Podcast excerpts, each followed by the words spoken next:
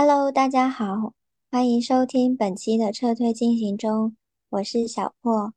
今天的主题是想聊一下已经热度减退的漫长的季节。这部剧在过去的两个月中，关于它的讨论频繁的出现在热搜当中，所以今天我们也将针对剧中的角色设定、人物情节，还有导演表达。以及最终的结局是否导向一个传统的父权话语的这些角度去一一讨论。同时，在节目播出的时间应该是父亲节，也刚好对应了这部剧是在呃王想这样一个父亲角色去展开的故事。所以今天也很高兴可以跟另外两位朋友一起来聊这部剧。那接下来就请火狐跟。丽华介绍一下自己吧。嗯，大家好，我是火狐，然后很开心又来到撤退进行时，给大家聊这部今年大火的《漫长的季节》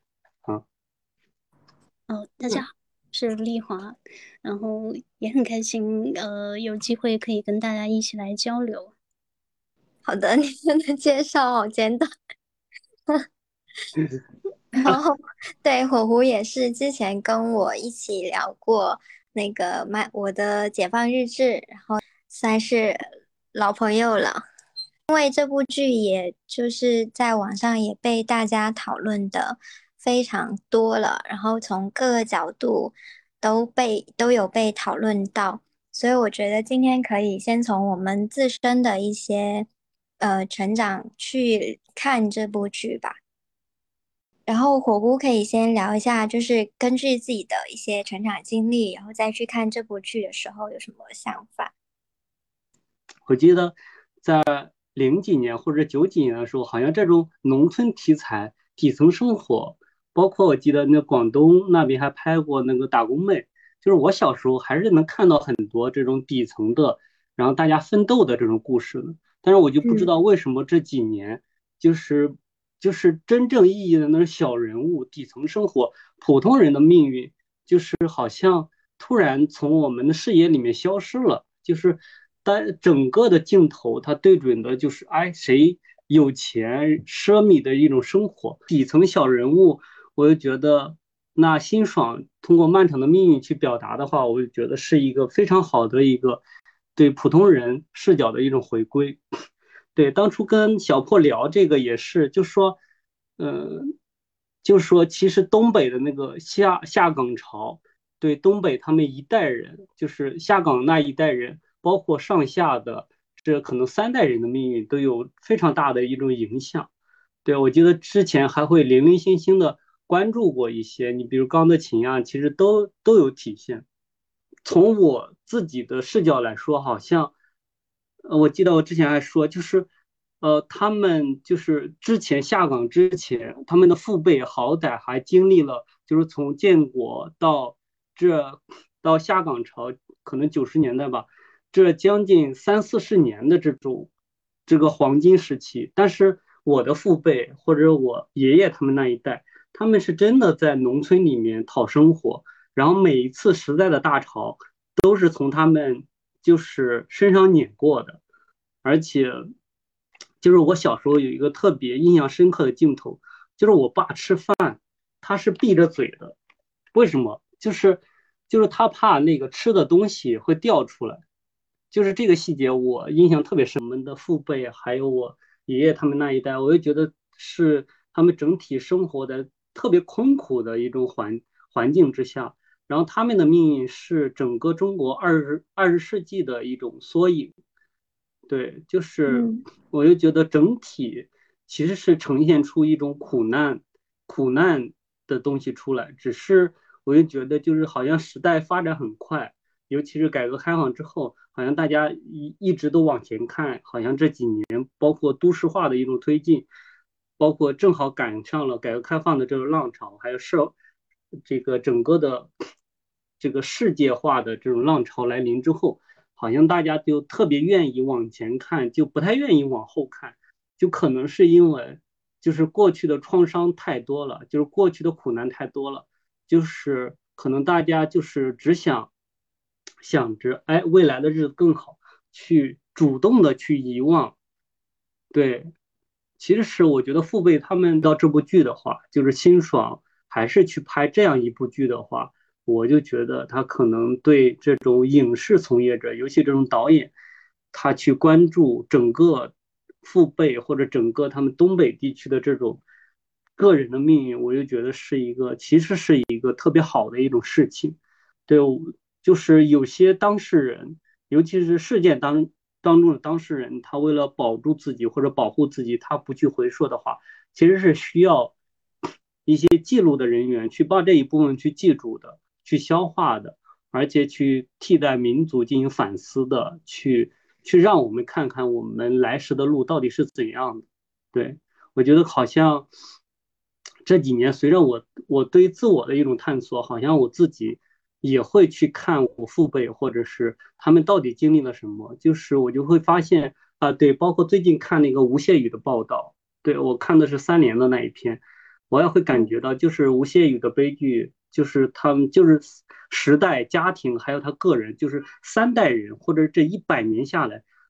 苦难到了他们家里面，终于就是结出了这么大的一个。可能情感隔离，或者是那那么大的一个，就是相互作用下的一种恶果，就是就是我们还是应该就是更加悲天悯人的去看整个我们自己的成长，还有周围到底发生了什么事情。嗯，对我我就先说这些。嗯，呃，成长环境及父辈。其实像辛爽这一类讲东北的故事的年代剧的话，嗯，还是蛮多的。我觉得北方叙事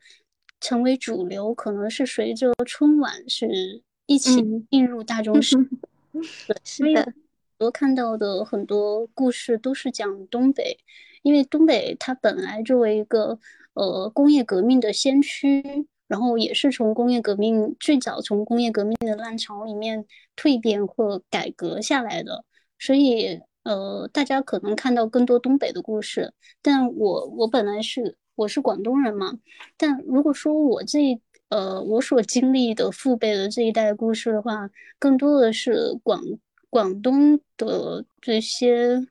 呃工厂林立，就是。轻工业工厂林立的时候所带来的打工潮，然后 其实打工潮的表现在呃广东本地原本也是有一些故事的表达的，像什么二十七家房客，呃，还有那个山仔美被找海凤哒哒哒哒哒哒那个，突然想哦，那个外来媳妇本地郎。哎，呃，就是外来媳妇本地郎，然后，呃，就是类似这种，呃，外地迁外地劳动力输入的故事，其实，在呃千禧年的时候还是蛮多的，大家也很乐意看到，因为这就是当时的当时的社会故事，整一个广东的故事，因为广东非常需要这样的劳动力来。去建设广东自己的经济命脉，然后，但现在的话，越来可能是随着文化的这种交融吧，然后广东也一直在努力打造一个那种和谐城市，就是一种呃拥抱所有的文化。呃，所有的不同的文地域文化，所以广东的经济虽然没有说发展的很好，但是在文化融合这一块是做的还是相对和谐。但到现在是没有看到更多的类似这种呃关于底层的叙事，关于打工者的叙事。就我也我也不知道为什么会。消失不见了，就大家也都看不到类似外来媳妇本地郎这种故事的东西了。就，嗯，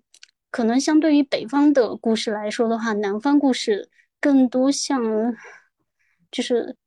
隐退掉了，就是就是大家都喜欢干爽的北方，然后就不喜欢潮湿的南方这样吧，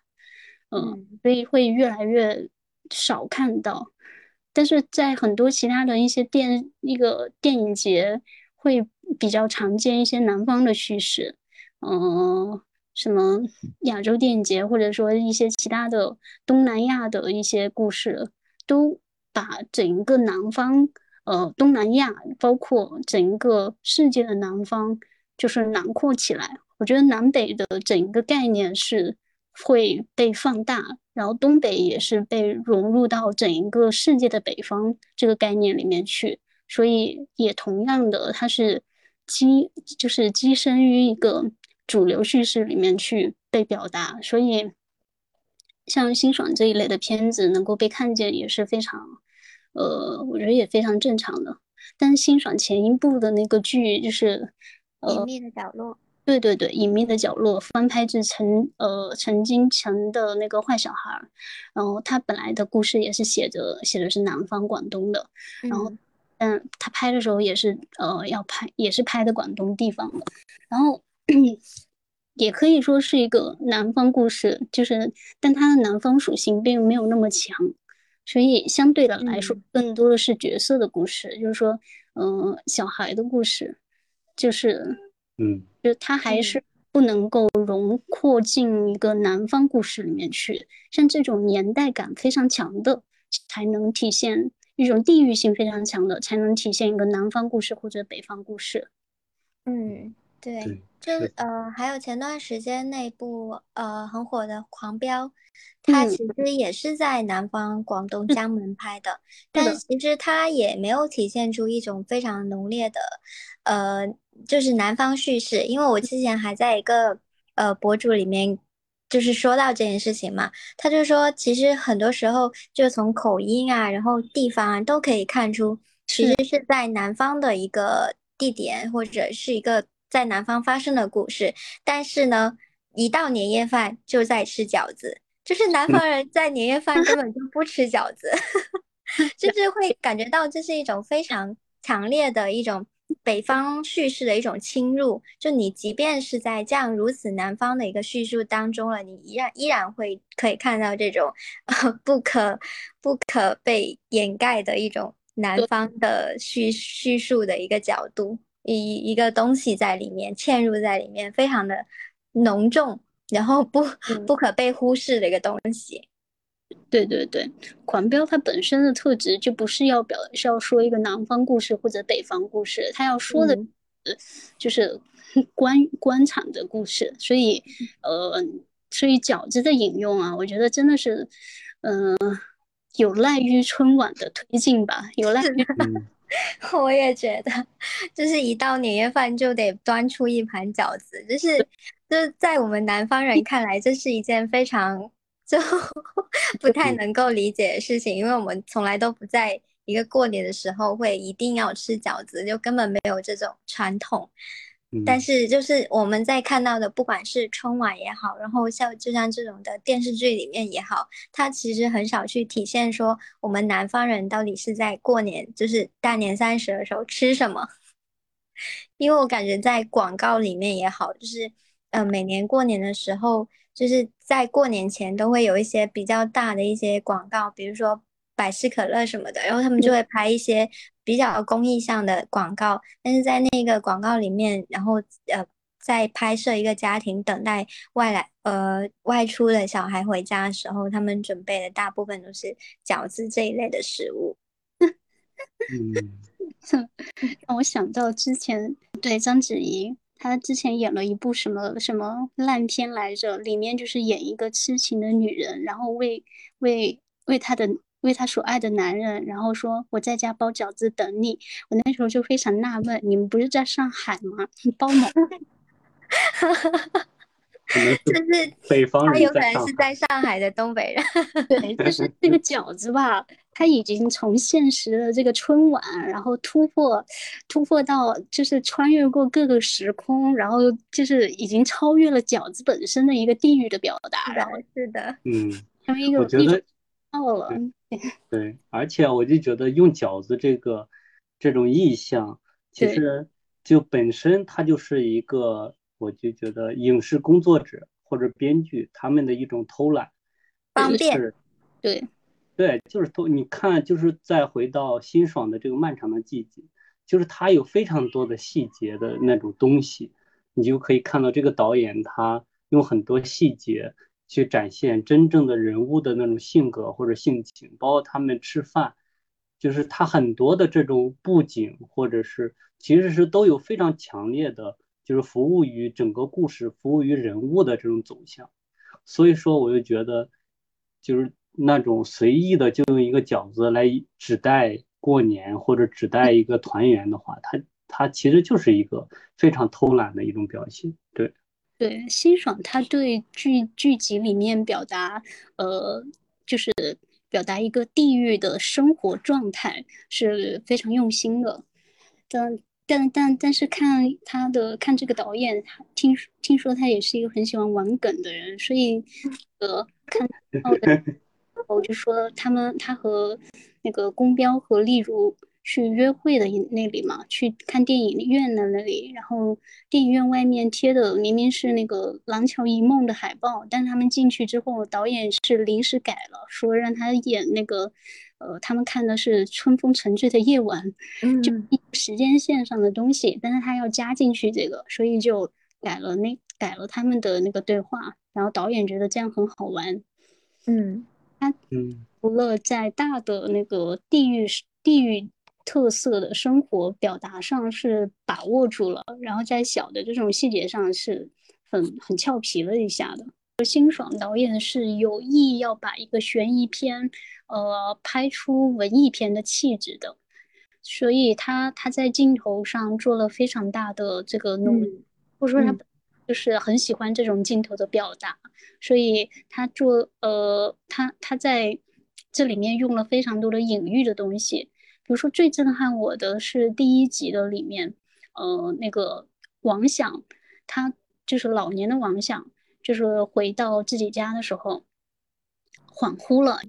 自己儿子还没死，然后自己的家还没散，然后回到家的时候，他就恍恍惚惚的，就是做了一桌饭，让自己的想让自己的我想让王王阳过来吃饭，然后。然后王阳呢，就湿淋淋的那个镜头，镜头一转，王阳阳湿淋淋的坐在他的对面。等这些片段结束的时候呢，王想王想已经趴在桌上睡着了，因为刚刚一切都是他的梦，他一一直在混乱的这个时间交错当中坐在这。然后这个时候已经天亮了，因为他是晚晚上做的晚饭。然后这时候天亮了，然后镜头切过去的时候，呃，窗户窗户外面的阳光打进来。然后远远的就有那个呃火车的行驶的穿过，然后火车从右耳道穿到左耳道的时候，正好火车的那个投影是压在了王墙上挂着王阳的遗照的一个边角，轰隆隆的声音突然从那里压过去，我整个人鸡皮疙瘩都起来了，就是那个火车的声音压过了王响的遗照，就是。压碎了王压压过了，到压碎了王响的梦的那种感觉。嗯，我觉得实在非常的文学性这种表达。嗯嗯，是的，我觉得可能这部剧会这么热，也是因为跟他的那种就是。很很有梗的对话有关系，对，就是三个人一组，然后就是每个人都可以抛出一句话，可以抛出很多个梗，然后让你觉得很好玩、很好笑。可能这也是就是出于一个南方人对东，就是那种北方话语话语体系的那种有一种呃陌生感，然后它就是可以带来一种比较就是一这这种距离可以带来这种有趣好玩。但不知道，就是北方的人听来，他会觉得很熟悉，就是很好玩。我就是特别喜欢他们，尤其是三大男主角，然后在一起斗嘴的那个，那个就特别轻快。对，而且你就会感觉到，就是就特别熟悉的好朋友，大家才能玩到这样。就是就让我想到，就是我们平常大学同学，可能真正正的互相了解了之后。才能这样，就是达到这种默契，大家可以玩一个梗，就一直抛出那个梗来，就是玩的不亦乐乎。而且我记得最初我看《漫长的季节》之前，我是在 B 站上刷到他们三个斗舞，就是先从这种小细节开始，哎，我说很有意思，就是那个跳舞的那个片段，就是还有包括那个宫彪。就是秦昊饰演的宫彪，然后跳的那个舞是来自于这个秦昊的之前扮演的那个电影叫《青红》里面的一段舞蹈。对，他就 用非常油腻的中年男性挺着一个大肚子跳那里面非常时尚的舞蹈，包括那个陈明昊跳的那个舞蹈，还有那个王响。他跳的就是你就会发现各具特色，而且那个就是这种冲击感特别强烈，就是它带来的那种好好笑、好玩、轻快，然后呢，就一下子就把你拉到了，对，拉到了你这个他们的环境或者他们的身份、他们目前的处境里面，就特别有意思，有点像，就是就是像就是荒漠里的一。一汪清泉一样，就是它呈现出一种特别浪漫的一个东西，就像最后彪子开着车，然后飞飞过那个桥，飞起来之后，然后那个 Joyside 的他的歌声响起，然后配合着他整个情景，就是那个他作为诗人或者作为歌手，他那个浪漫化的那种气质一下子脱离了他的生活，然后一下子脱离了那种苦难。然后带来了一丝温情，就是有时候我就觉得，真的就是就是这里面搞笑的对话和情节，是大家去看这么一个悲伤的故事，或者是辛爽他要讲一个这么命运性的故事，大家还愿意追下去，就是因为他其实是展现了生活当中特别亮色的那一幕的，会让大家会觉得活着还是有其美好的或者诗意的那一部分，嗯。嗯，是，但说到他们三个人之间的友谊，我就就是很难忍住不说一句，就是在这部剧当中，女性是没有友谊的，就是 很难不联想到，因为他整部剧都在体现，就是他们三个三个男男性，就是紧紧的。捆绑在一起，他们的命运紧紧捆绑在一起，然后他们可以就是通过刚刚那种非常，呃，就是你说的非常温情或者是非常搞笑一些场景来互相去呃疗愈对方也好，就是对自己对各自生活的一种呃补充跟安慰。但是就是在这里面的所有女性当中，还是没有体现中。出这种友谊的，反而就是你像沈墨跟殷红，他们本身可能就会发展出一些一段比较好的呃友谊，但是他是写的就是殷红是反而是带给沈墨一种毁灭性的一些东西的，就一一个毁灭性的转折吧。嗯，然后还有巧云也是，巧云她不管是在工厂，然后还是说在那个夜场，还是她最后在转到那个按摩店的时候，她其实都没有去展现她个人生活中她有没有别的朋友，然后就是就是非常的孤独，里面的女性她都是只有自己一个人，她没有像男性的那种友谊的支撑，然后。就是 会让我觉得这个部分是我觉得，嗯，是对人物很单一的一种体现。对，又或者是说，嗯，对于你女性的那种怎么说呢？没有更加立体的一种去去了解或者去丰富它吧。就是，嗯，就总总觉得让我觉总那种。功就是功能性太强了，比如说巧云的那个人物的设定，我觉得他的这个角色其实单独拎出来也是一条非常丰富的，就是可叙述的一个故事。但是他每一次出现就感觉是一种转场，就会让我觉得，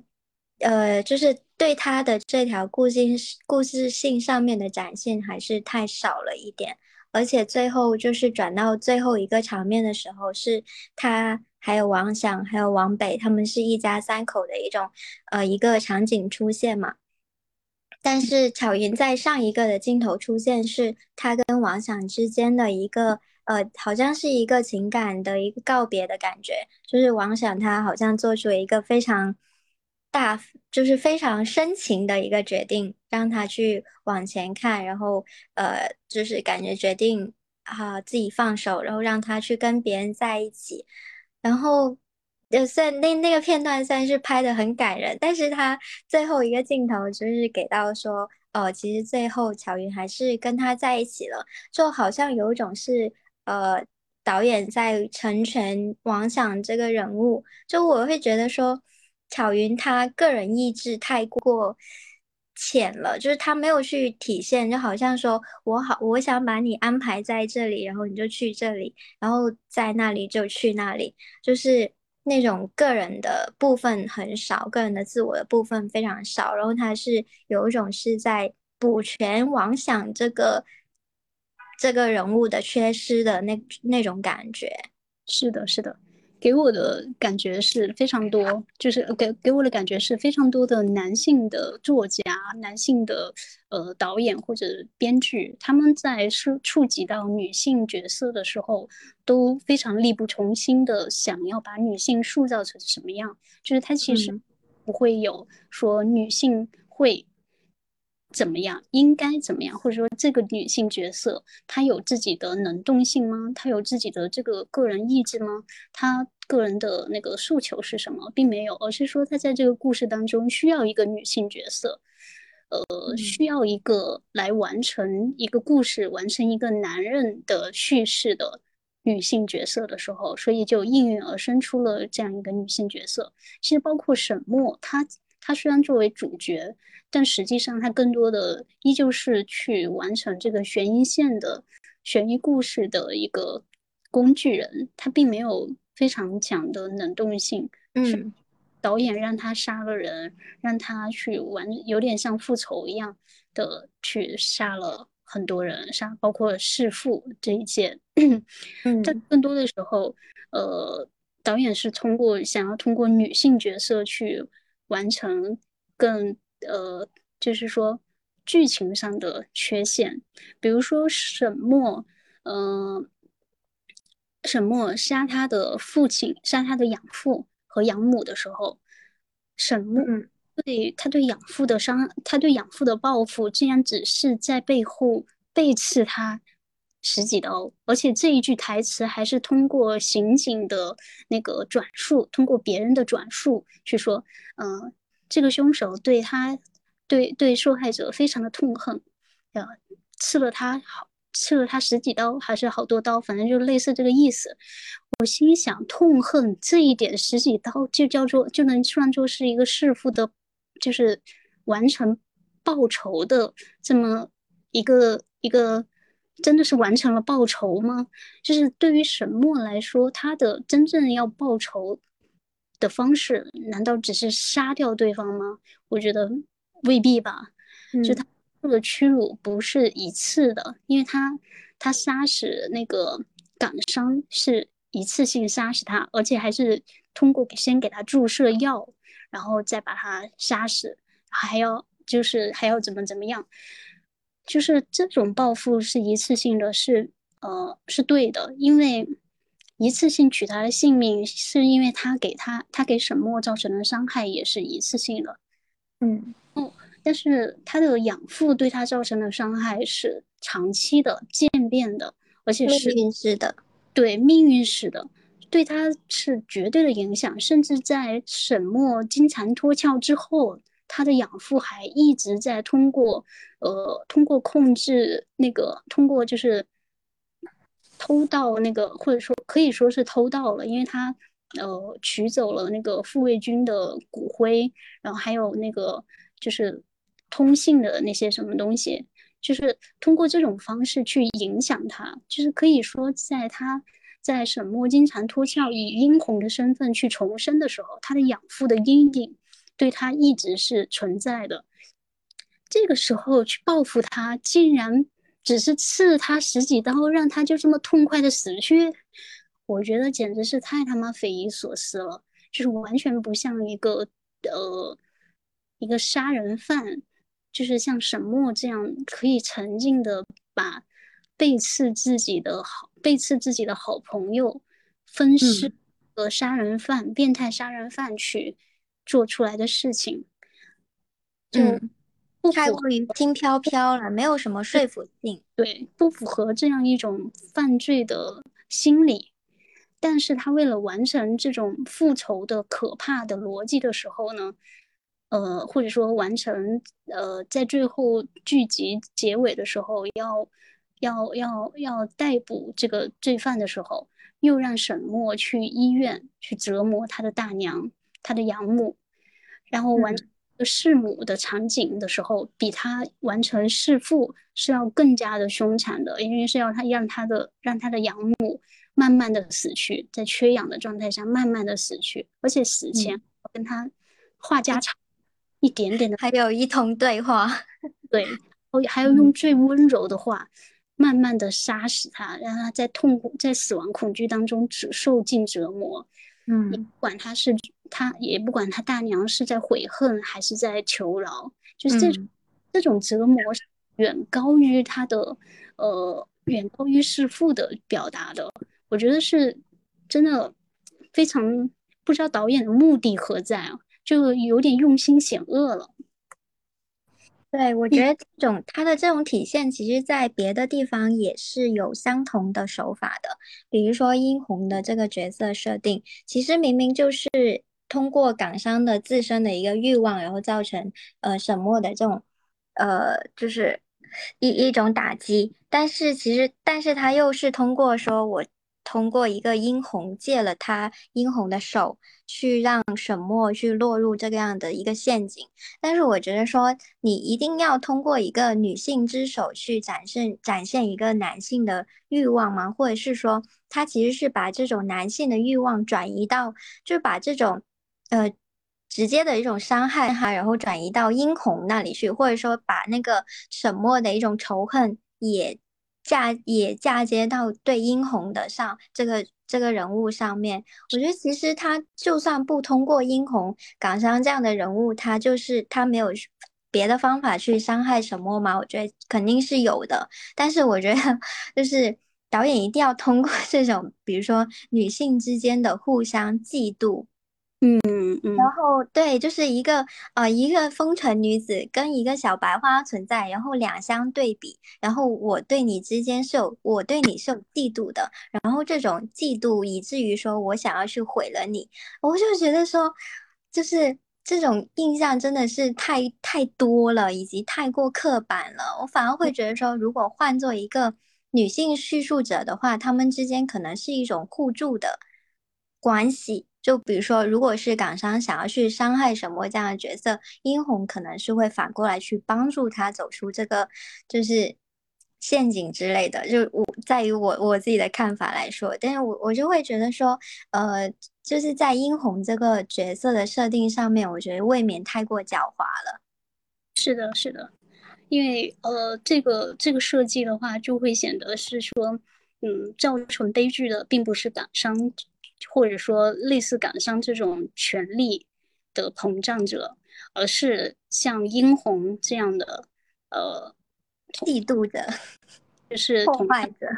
而是同样是女性的这种角色，这种小人殷红她本也是一个受害者，但是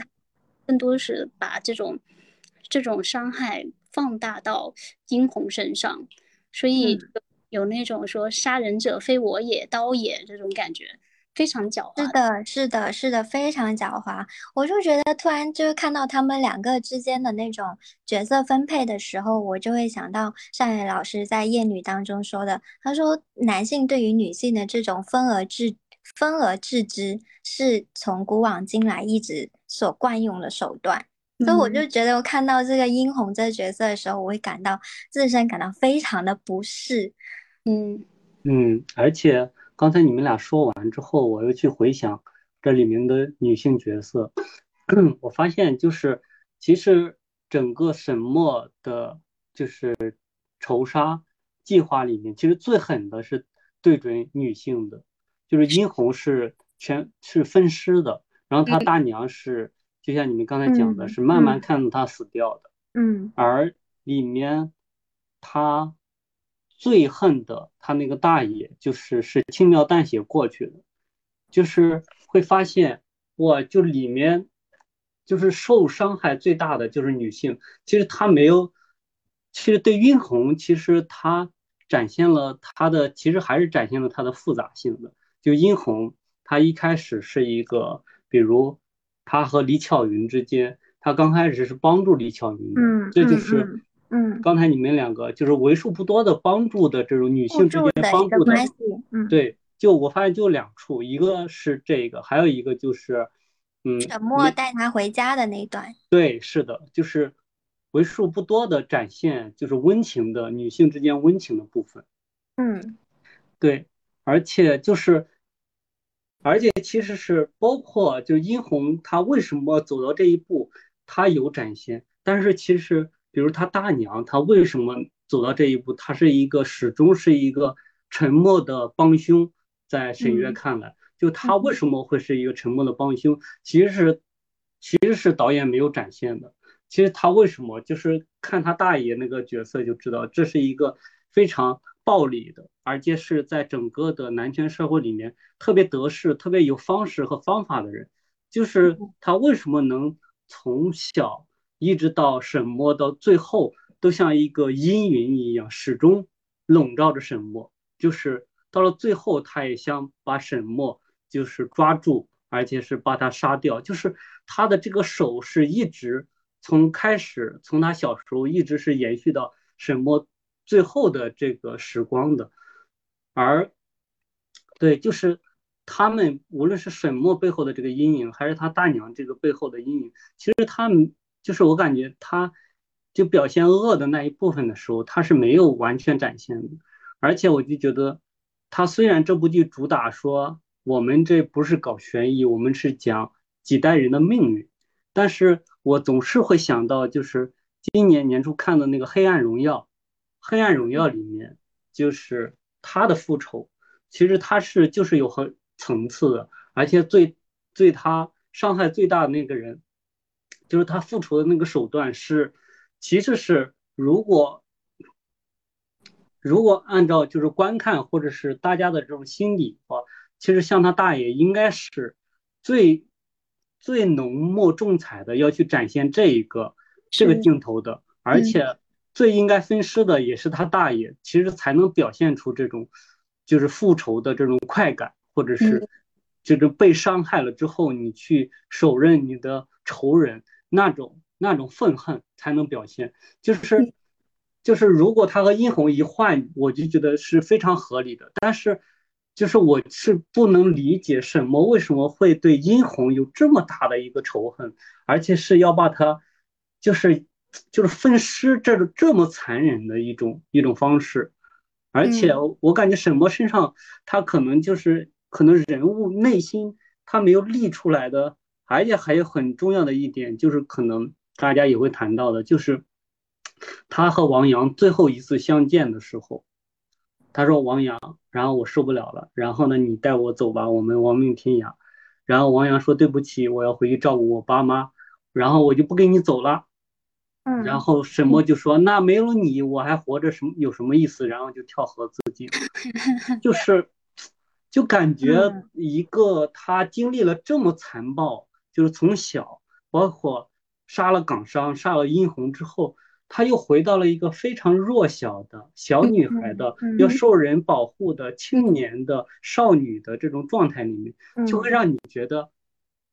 是这样吗？就是不是太合理的感觉。对，就是一个，我就觉得他本来就很特别黑暗。其实他和王阳相遇的时刻，他已经尝尽了世间的苦难。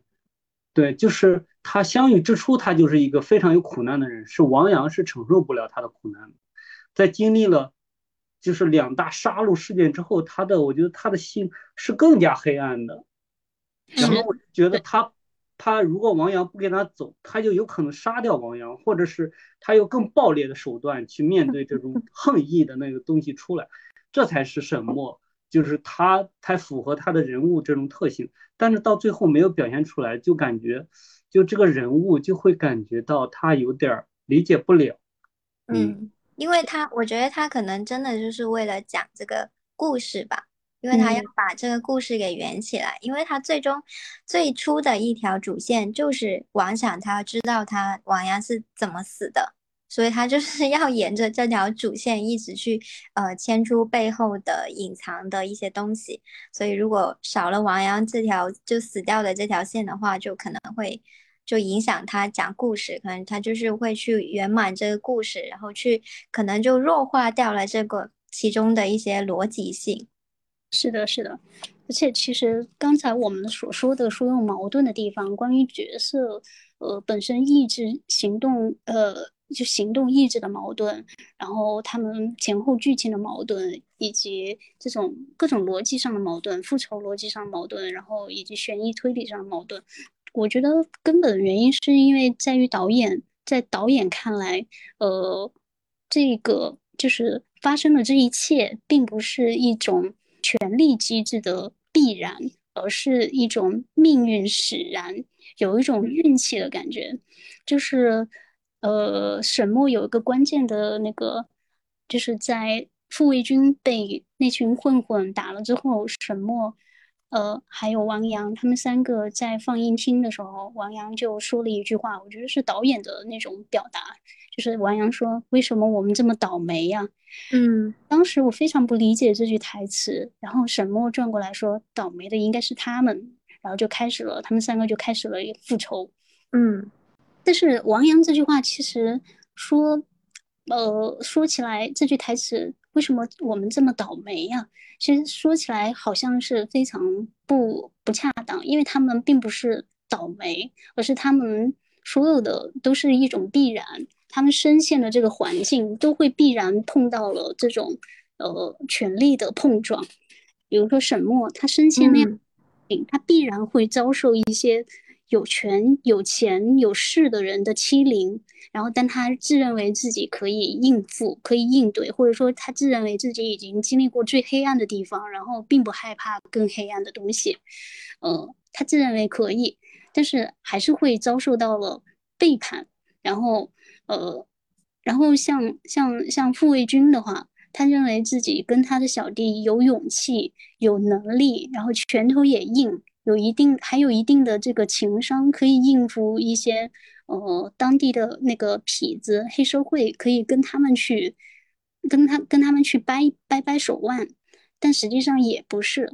也也一样会遭受到了这种呃权力的倾轧，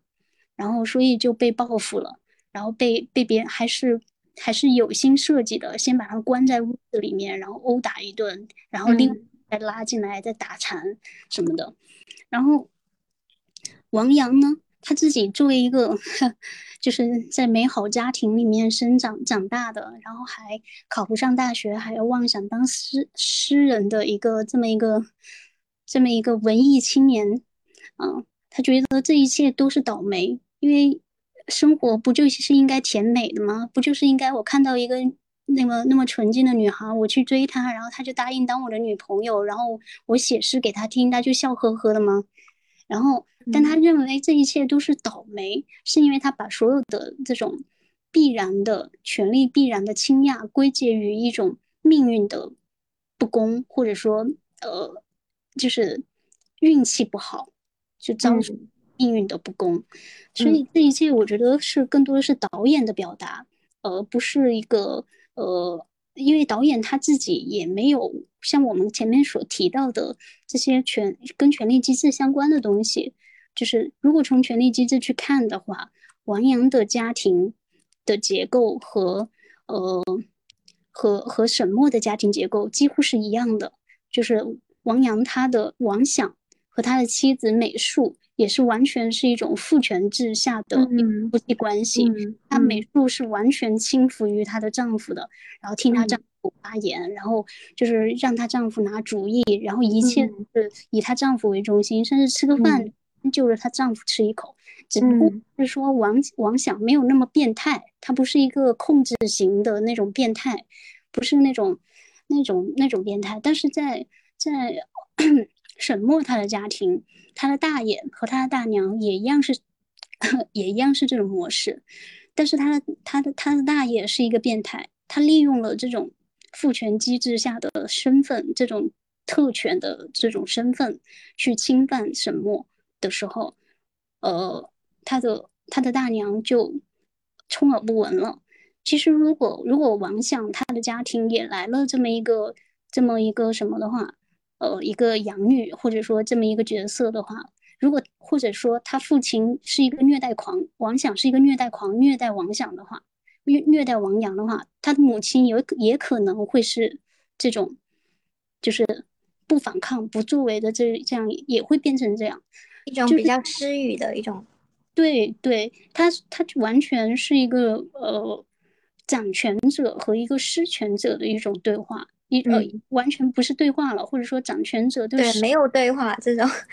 对失权者的思维，包括当的这种形式，这种他他的作为也是一样的，但但是在在导演的镜头的这个剪辑的表达下面呢，这一切都是一种历史的命运必然，嗯，他没有没有把这个命运。批判的那么的，那么的透彻，他嗯，是说嗯，命运，但是对，也有一种必然呀，嗯，那就就非常就归于了那种一种虚无的命运，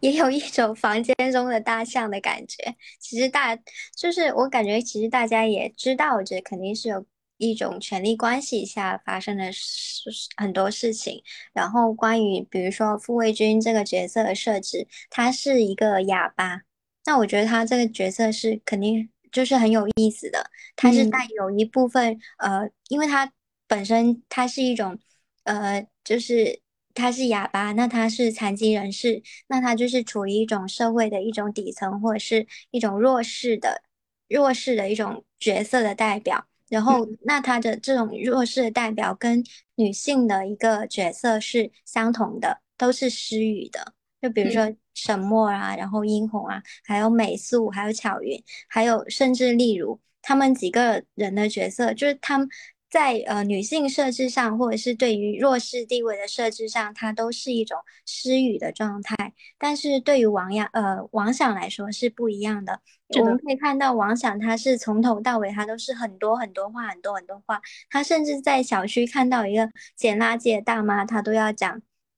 他都要说他十几句，就是一直在说他怎么这样怎么那样，然后就一直在以一种教育者的身份出现，然后。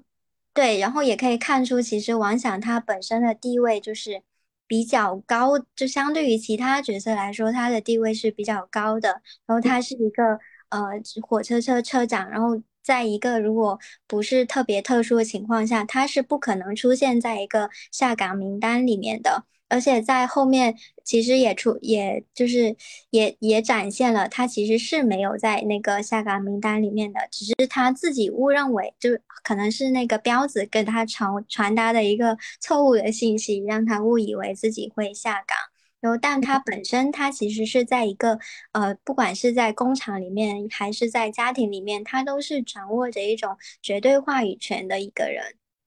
是的，是的，包括。呃，包括他，他对于那个厂长的一个献媚，其实也是也是那种父权制之间的呃一种相互的印证，权力的印证，就是对上位者的这种谄媚，就是在呃认可自己作为父权特权，呃父权掌握父权特权者的一种权力实证。嗯，王阳他。他其实非常清楚这一点，是的，是的，而且我觉得在展现厂长 那个角色的时候，实在是有点太，就是他不仅是一一种权力的体现，然后你看他通过自己的权利，然后可以跟港商达成一种金钱交易，然后甚至跟例如之间有一种呃，就是情色的交易，就，唉，就反正在例如这个角色。的设定上，我个人也是觉得非常的不适。然后，尤其是他最后就是在彪子的一个体现上，然后还给他特意围了一个绿色的围巾，我会觉得他这个符号也太过，就是我觉得就是导演这时候玩梗是非显得非常不厚道的，就是他对是的，嗯呃。真的非常是觉得那个是非常没有必要的，而且他本身，例如他本身是在跟彪子建立关系之前，他是跟厂长在一起的，但是你何必就把它弄成是一个好像彪子戴了一种绿帽子的感觉呢？他其实是在就是在跟彪子建立关系之后，是例如去主动跟厂长切割了这个关系的。但是其如果说你从呃。就是一个非要从一个道德层面去看的话，其实他们之间根本就不存在一个呃谁被绿或是谁劈腿，就是谁被骗，谁谁被怎么样的一个关系，并没有这这一层的东西在里面。但是他非要用一个绿围巾，然后去体现彪子这个人物的一种呃一种呃牺牲感也好，或者是自我感动式的一种 成全，我会觉得。有必要吗？一定要这样吗？对，然后我觉得例如这个角色也非常的有意思，或者是也是非常怎么说来着，一个值得探讨的一个女性角色吧。嗯，就是包括我就觉得是例如啊，殷红也好，就是我感觉他们 有很强的人生依附性，就是一上来例如就说我喜欢成熟的。包括殷红也是，我感觉是他们所寻求的真心是，呃，有钱有权者的真心，所以他们那些对无权然后无钱者的这种真心，他们是不要的，而且特别明显。殷红就说：“傅卫军，你长得很好看，但也仅此而已。”就是，然后你开好你的录像厅，这不是你该来的地方。就他拒绝特别明显，就是我是不要。所谓的那些真心的，我只要钱，我只要资源。然后，例如也特别明显的，就是在他的角色身上，就他特别渴望权力的那一部分，或者金钱的那一部分。从他一开始和厂长发生关系，到后面就是和另外一个老板，然后在一起，就是就是让你看到，就是他们。对我，我感觉到的就是，你包括殷红也好，例如也好，他们有一个特别强烈的一种不安全感，就是我就要通过依附一个或者有钱的人、有权的人，让我自己获得我想要的那部分资源，获得资源之后，然后我才能立足，或者我才能让自己得到一种什么，在一个安全的一种环境里面，对，就是。嗯，对我感觉就是，如果其实再跳出来，跳出大家对例如对殷红的这种批判来说的话，从更大的角度来看，就是如果他们不在就是桦林这个地方，他们在北上广或者现在这种环境之下，他们有自己的一份事业的话，我感觉他们是其实是看不上厂长啊，或者是这些人的，因为在他们看来，其实这些人他。其实有非常大的一些道德瑕疵，或这个人其实是他没有任何魅力的。他的魅力在于他背后的权利，他背后的资源。他们仅仅是想获得他背后的权利和资源，那个东西代表着就是代表着一种地位，代表着一种认可，代表着一种呃，我可以过得很舒适的一一种东西。重要的不是这个男人，重要的是他背后的那个东西。所以说，我如果其实他们。换到现在，或者有一个更加开放的一种市场环境里面，我相信就是收入带给他们自由，自由之后，他们可能有一非常坚定的自我的核心。我就觉得，可能殷红在遇到傅卫军的话，他会就去顺从，就是他顺从他自己的内心，去选择自己喜欢的人的。就是我就觉得，就是他们的悲剧就在于整个的大环境带给女性的，就是无论是。在男女关系上，他们是依附性的，然后呢，而且在整个的工作环境、时代环境里面，他们就是依附性的。所以说，就在这种依附性的环境下，呃，他们就想利用自己的或者姿色也好，就获得更大的一种权利、更大的一种资源，来让自己的那种安全的那种那种得到满足，或者得到一种。呃，基本的一种，我觉得好像那种价值感或者资源的那一部分，对，嗯嗯，我觉得火狐其实说的非常好，就是但但我们讨论的，呃，就是在就是拿呃是漫长季节这个文本去讨论女这里面的女性角色，她并不存在独立的这一面，其实是必然的，因为整个故事它完全就没有体现一个女性主义的一个意识，就一丁点都没有，微末都没有，就是就是说，呃，在所有的男性叙事里面，女性都是必然依附的。美术为什么要死？是因为美术她是一个母亲，她的儿子没了，她必然要死。嗯，然后沈墨他为什么在王阳离开他之后，他要跳河自杀？因为沈墨她就是一个小女生，她只有她，她现在她现在一无所有，她就只能自杀。但是她前提是她前面才刚杀了两个人啊，但这一切都不重要，因为她现在是个小女生。而且导演还非常恶心的安排了一个情节，是沈墨她呃在遭受了那个港商的侵犯之后，但是这个剪辑可能是出现了问题，呃，如果解读起来的话，可能是个 bug，就是沈墨他遭受感伤的那个侵犯之后，他衣就是衣衫不整的抱着自己的书包跑去哭泣哭泣的找殷红，我觉得这真的是太恶心了，嗯，就是嗯。导演有可能想要先把呃这个杀人凶手按下去，想要把，因为他前面已经在拍到这里的时候，就是剧情演到这里的时候，那个死者的身份是个女性，但是我们还不知道是谁。呃，但是王阳的表现让我们认为这个死者是沈墨。沈墨，对，因为因为有有有这里面有指向说那个四个那个手指。四道纹，对对，那个那个尾指是四节的，有指向这个线索。然后呢，这一节呢拍的非常恶心，就是想要把沈墨那种无辜的纯洁表达出来。一个大学生啊，被港商侵犯了，多么可怜啊！然后把这种无辜的纯洁表达出来，真的太恶心了。嗯，男人他对沈墨的形象一直都是这么去塑造的，比如说让他穿着。白色裙子，对然后让所有人都觉得他是一个小白花形象，就唉，无力吐槽。对，就是就是在在男性的叙事里面，呃，如果女如果如果主角女性主角不够纯洁，就是她没有她她没有那个弱者，就是被保护的那个弱者的话，她是不同情的。嗯嗯，她如果这个女性的。被伤害了，那就更可怜，更值得被保护了呀。所以王阳呢一直在承担一个保护这个保护他的一个角色，但王阳实际上非常的懦弱。嗯，是的，是的，就是王阳他本身他最就是前面他对于沈墨的追求的那部分，其实也是让人觉得不是的。他非常的自我，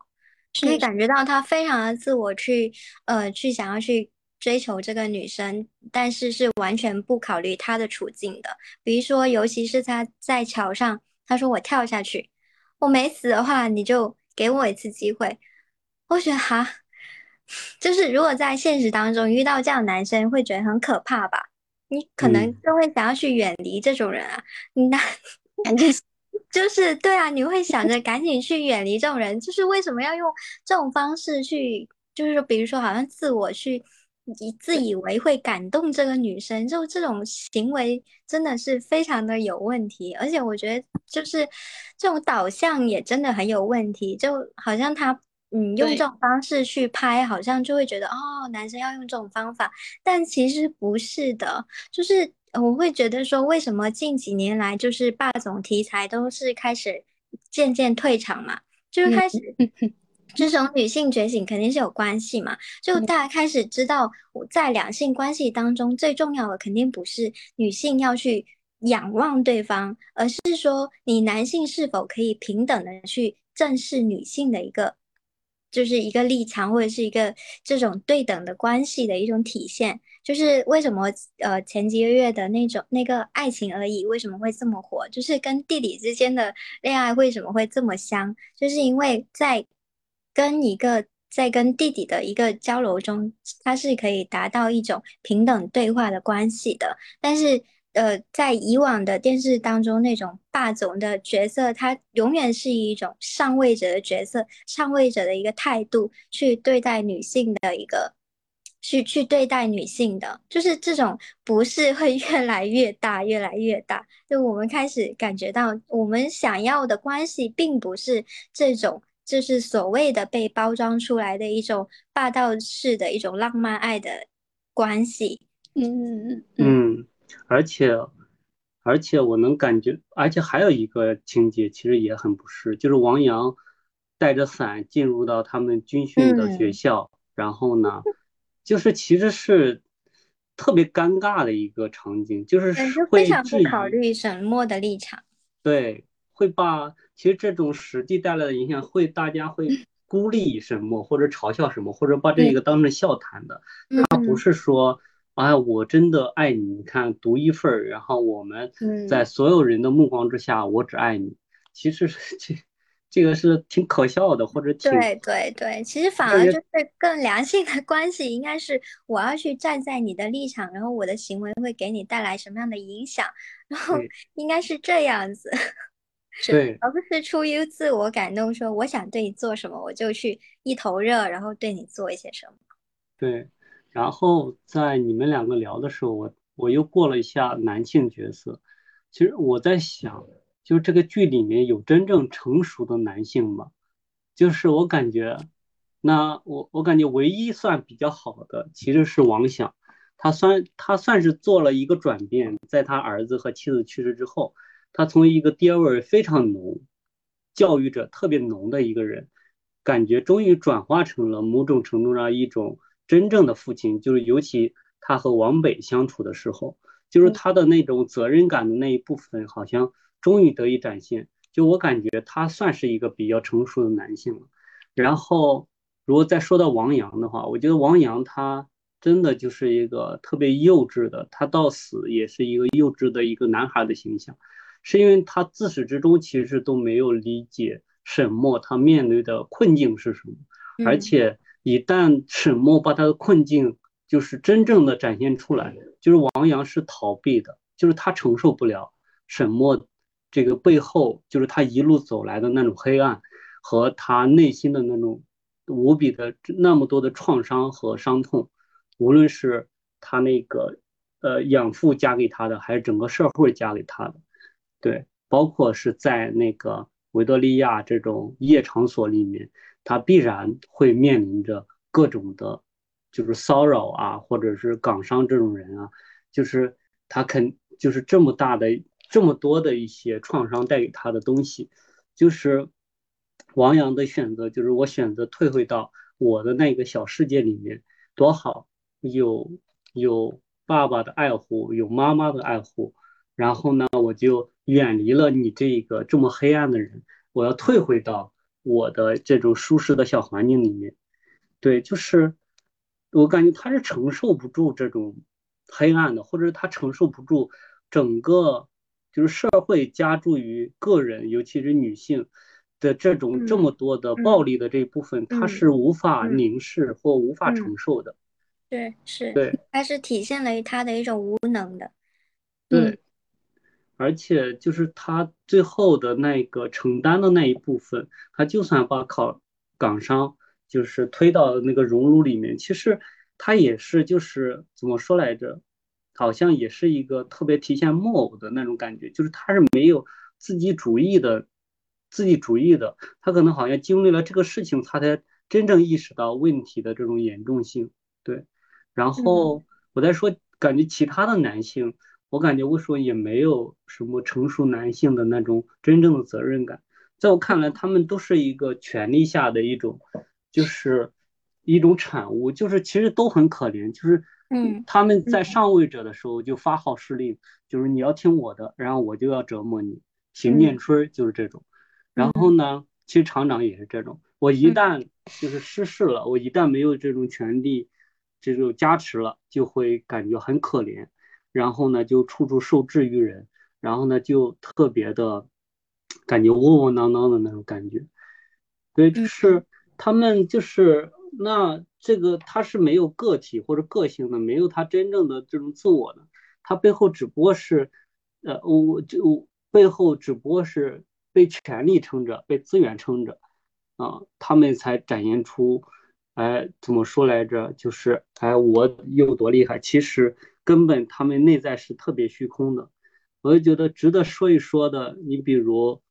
呃，这个男性三角里面的就是彪子，就是也也给人感觉到，其实他最后看似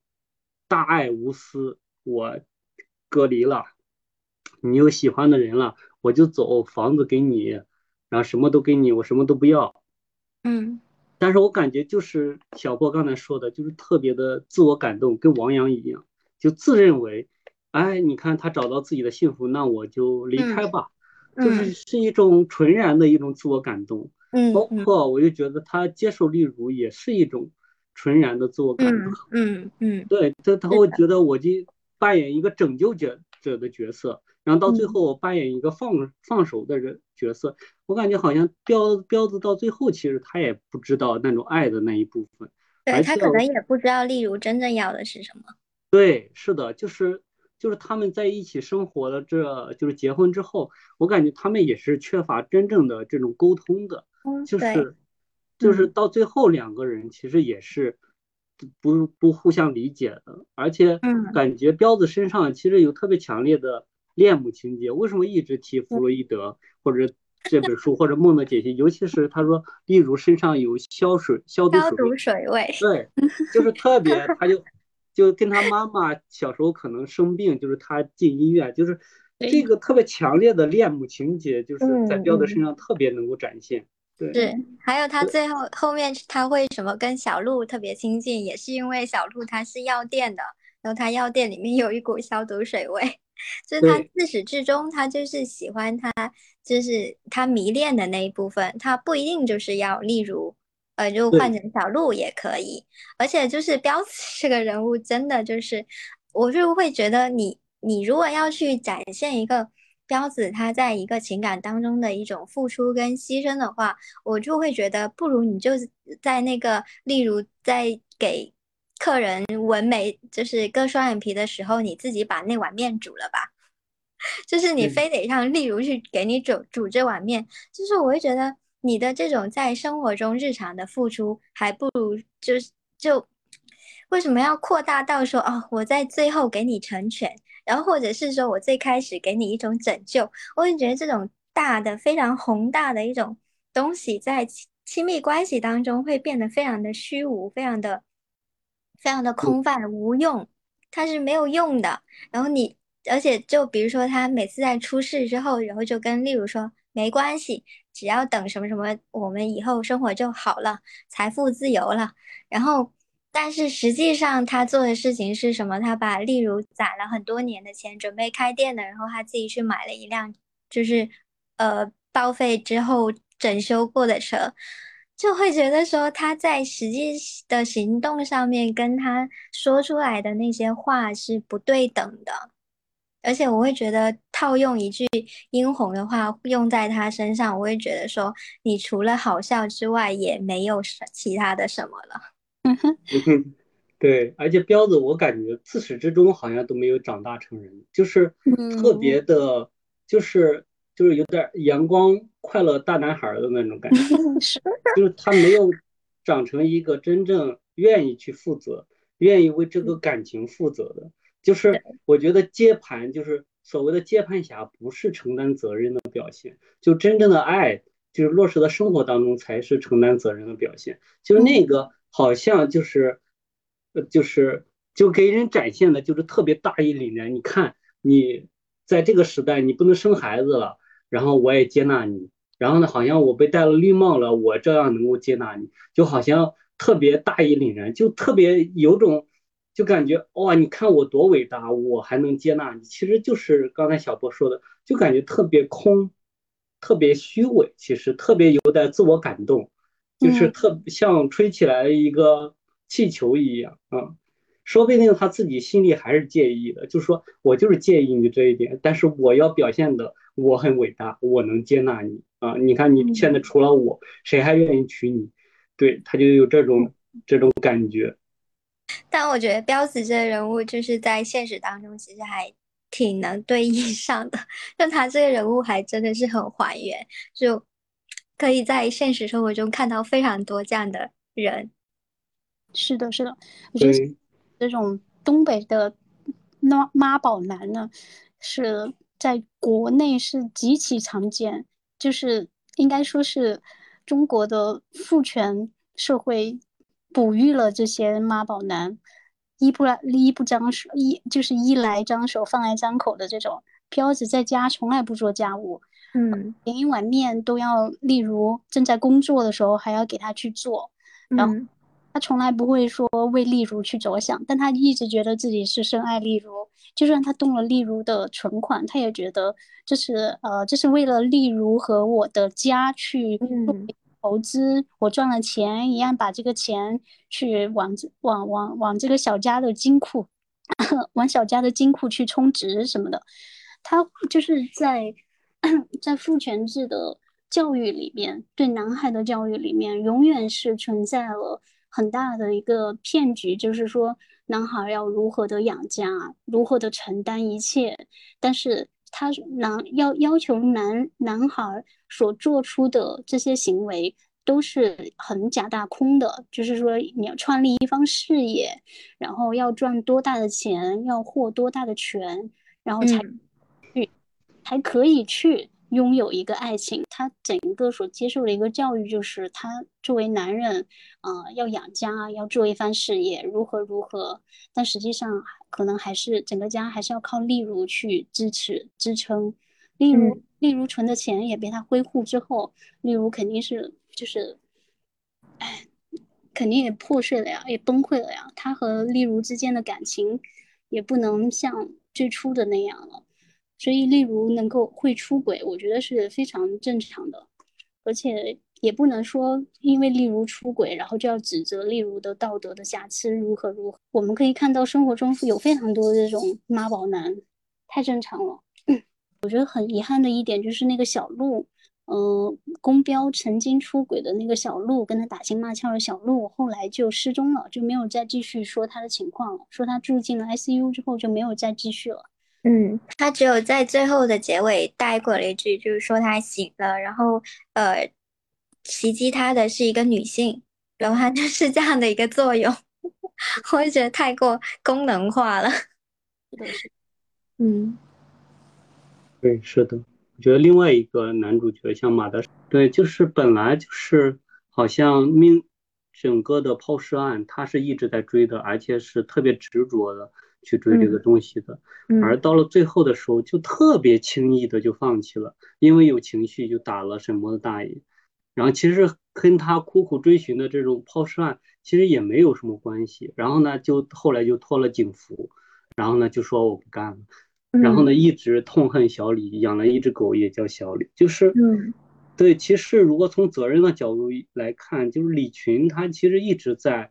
在做这个整个的事情，在做，无论是他为了谋取权利也好，但是其实看到他其实始终在做的，包括到最后揭露真相的时候，其实李群也是站在了就是马德胜的这这一边，就说之前我是结案了，但是我看到新的线索，他还是愿意去把这个事情继续往下推进下去的。就是马德胜一直调侃的，包括他和崔国栋一直看不起的李群，其实是做了很多事情的。就是他是更加理性的那个角色，不，而且如果不是后面王想找到他，他好像是对这个事情也无动于衷了，就是说就这样过去吧。然后呢，我的呃我的警局生涯也就这样吧，好像就这样了。对，嗯嗯，所以在这个作为悬疑的话，就就是导演是牺牲了非常多的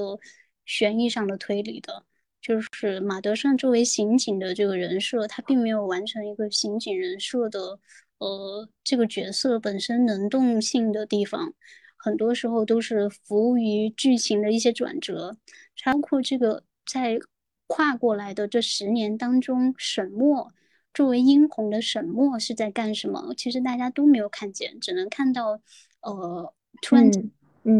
进出的沈墨，然后杀了人，然后杀杀了他的弑父弑母的这种表现，所以所以是缺乏很多能动很多角色的能动性。当然，肯定也是他们为了要把这个就是展现一些剧情，肯定是做了一些取舍的。呃，是的，对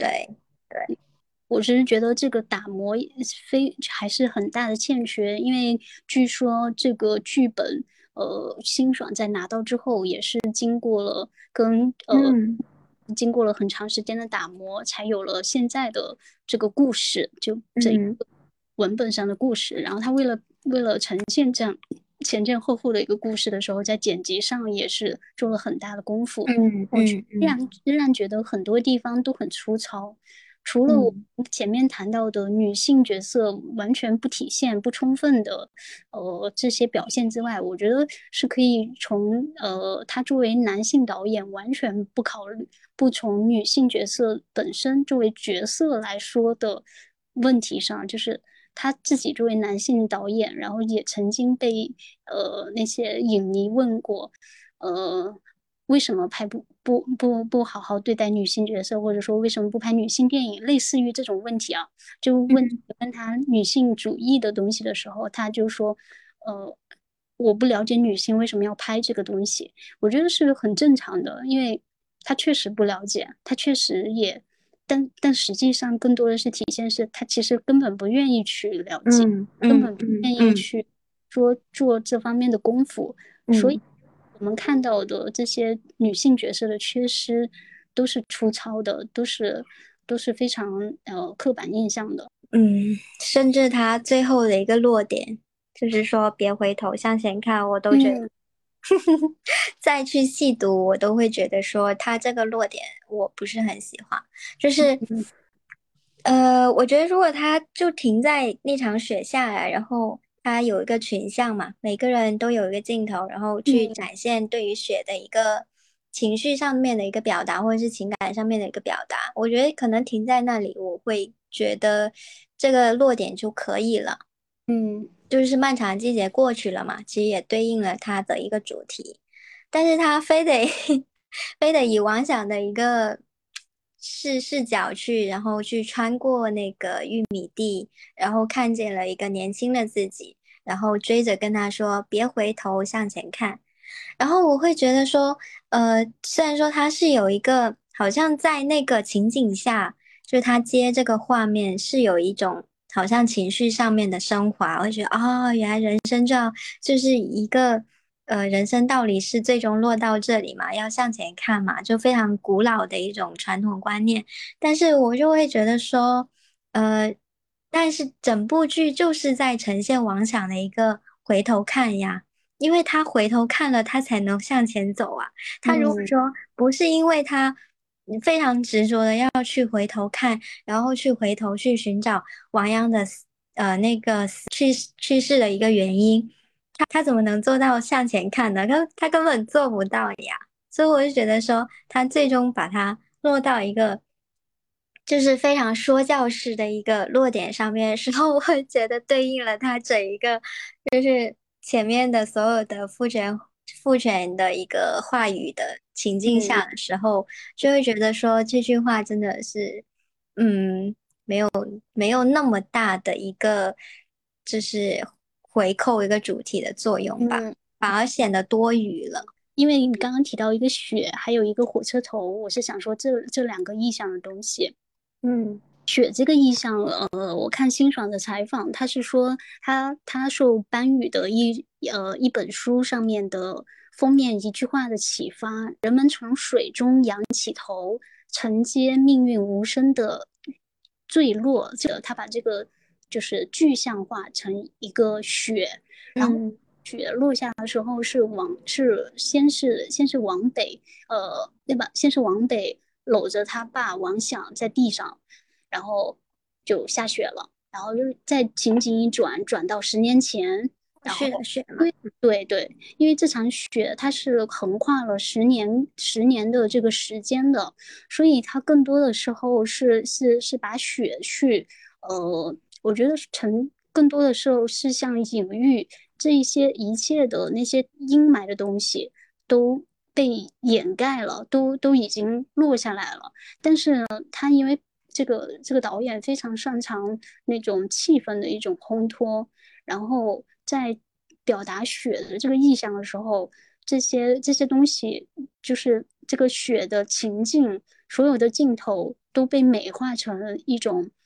呃纯粹的视觉的浪漫，但是。巧云的故事的话，其实作为作为这个整个漫长季节来说，巧云是非常悲凉的。在这个故事里面，他唯一一次出现了一家三口的时候，就是被这场雪给掩盖了。我觉得这个雪可能导演导演想要用雪来表达命运，就是命运的落下是对所有人是落下的，所有人都只能去承接这个命运，但但是。但是，但是我觉得这种表达是非常狡猾，就就是说，嗯，你你所有的不公其实是命运造成的，并不是谁跟谁造成的，呃，也不是权力机制的问题，也不是呃，也不是任何任何人的伤害，而只是命运。这个命运是什么？他给它具象化成一个雪，把它浪漫化，把它唯美化，然后，呃。就再配上音乐，就只能默默流泪啊！命运呐，这朗诵诗一首的那种感觉，我觉得是很很狡猾的一点。我看到结尾这一段的时候，我完全没有任何的感动，就是完全 不动心，就就是非常冷酷的不动心，很抽离。对对对。然后我我想聊聊，就是我接着丽华说命运这一块儿，就是我就觉得，当一个人他去说命运的时候，就是他。就真的生命当中出现了无力，但是他又要寻找一个出口。就很多时候，他如果可能归结于命运的话，就像一个奴隶说：“哎呀，我生下来就是一个奴隶，我这一辈子也就是个奴隶。”就是他好像有了一个发泄口，或者承认了自己的这种，就是被害者或者是下位者，然后被欺凌者、被侮辱者的地位之后。好像他才能在这个位置上活下去，嗯，而就是这种无力感，就是当我们说，哎，我终于认可了，这就是我的命运。其实他有一种特别的无力，特别的无可奈何，而且特别的那种，我不要反抗了，就是有那种因果循环，然后轮回的那种悲剧的那种悲凉的那种感觉。对，其实是我就觉得某种程度上，人去承认承认命。命运的话，其实是一种对生命的某种程度上的放弃，或者放弃那种抵抗，放弃反思自己的生命，或者是为自己的生命提供另外一种可能性。其实，对他如果用命运来进行点题的话，他还是会，就是把所有人都笼罩在一种命运的悲凉底色之下，就是会让我们感伤，但是。其实是不利于我们反思的。嗯嗯，这这个我觉得这种这种表达是贯穿了导演整一部片对对整个故事的诠释的。呃，所以他用到了他到到最后又用到火车头，火车头这个意境的话，其实最喜欢用火车头的呃另外一个导演就是姜文嘛，最喜欢。了，但姜文用火车头的用意思和辛爽应该是完全不一样。辛爽可能只是因为，呃，王想是一个火车头司机，场景呢也是因也是用 CG 去完成的。那个火车头的轨，那个火车头上，呃，他对就是老年王想，对青年王想，对中年王想说那句话的时候，中年王想好像一直都没有离开他。虽然火车一直在往前动，但实际上他们两个距离一直没有拉开。一直都是，呃，就是停留在那十几秒的那个、那个、那个空间里面去，就几乎是停。所以在这个画面里面对他说那个往前看别回头的时候，实际上就是营造了一个非常呃非常虚假的一个空间，然后跟他跟他说这隔空对话，然后但但这个火车头的前进的话，实际上只是过去过去了，就是让让。让中年的妄想过去了，但是老年的妄想没有过去，所以他又补上了一个老年的妄想和呃和新的妻子，然后还有自己的儿子一起其乐融融看旧照片，就看旧的那个诗的那些东西，补上了这样一个家庭新的家庭组建的那个情境，就是我们一起来。感叹吧，我们一起来呃歌颂生命的种种苦难吧，就是类似这种，给我是这样的一个感受。所以呃，火车头是火车头的表达和那个雪的表达都是非常导演式个人的一个表达，他对整个故事的表现，就是从镜头的表现，从那个剪辑的表现都是这样的。嗯，然后呢，其实从这个角度来讲，我觉得好像又能说得过去了，因为好像就是人去怎样去面对苦难呢？就是可能只有这种哀叹或者挽歌，才能抚平，就是这么几十年下来，就是那个心灵的那种创伤、创伤和创痛，而且是在你。去寻找，或者是去寻找那个答案，或者寻找意义的时候，就是一旦你就真的去去找不到，就好多人其实是找不到的。里面的人好像很多人他也不知道为什么命运就走到了这一步，就是找不到的时候，就是可能只有一首悲伤的歌响起啊，或者是一种命运的挽歌式的一种悲痛，或者一种感伤。好像才能抚平这种伤痛吧。那如果从这个角度来讲，他就是用一曲挽歌来去回应整个东北土地自从下岗潮以来的整体的这种家庭的、个人的和时代的悲剧，就让哀伤得以哀伤。啊，如果从这个角度来讲的话，我觉得就是这种哀伤的东西出现，还是。特别有利于大家悲伤的表达的，嗯嗯，其实我觉得这部剧就是，呃，当然好的部分大家已经都夸了很多了嘛，然后就是觉得，当然我们肯定是对他可能有更高的一些要求吧，就是希望看到更多丰满的一些角色上面的设定。然后，但是其实这部剧会给我们带来这么多的讨论，其实也是他的一个成功之处了。我觉得，嗯，而且对比就是其，也可能是因为，呃，本身就是好的剧就太少了，所以我们就会把所有的目光都注视在一部就是比较好的一部剧上面，就希望它达到一种十全十美的那种。就是要求上面去了，但其实肯定这部剧有它很好的部分啦。嗯，对，嗯，我就觉得他的其实虽然我们有很多批判，就是讨论这些角色他到底有没有成熟，人物到底有没有丰满，但是我感觉他很多时候就是大家为什么这么热爱，就是还是因为他一个巨大的写实性吧。我就觉得他其实是展现了。就是这些人的命运呢，就是拿王阳的母亲就是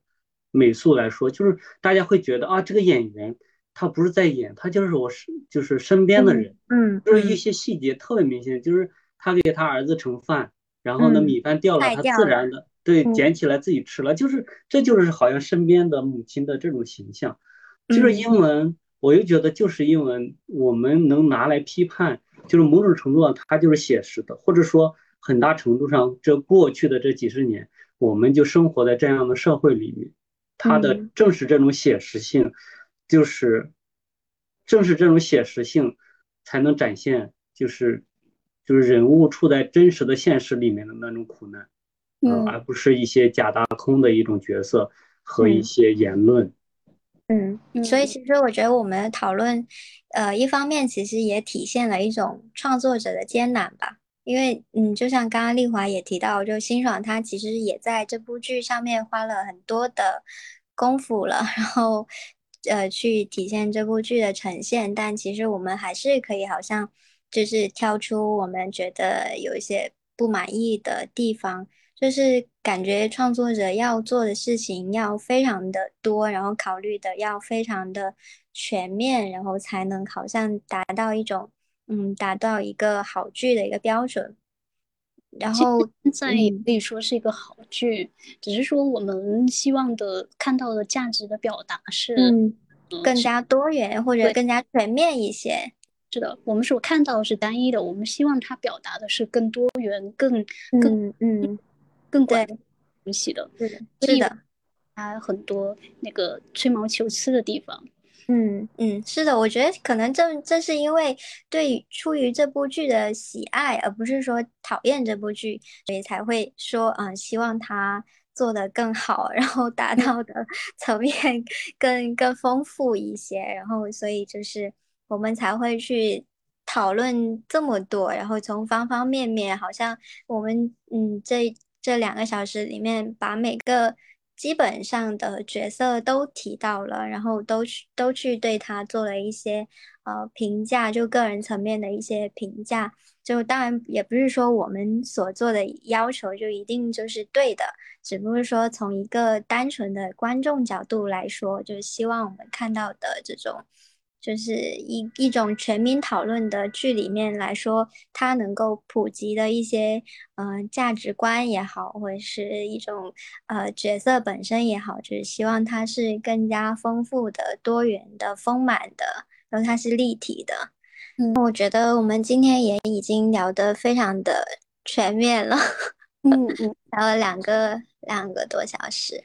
嗯，那我们。对，那我们今天就大概先聊到这里吧。嗯，OK，好的，嗯，好的。然后我很开心今天跟火狐还有丽华来聊这部剧，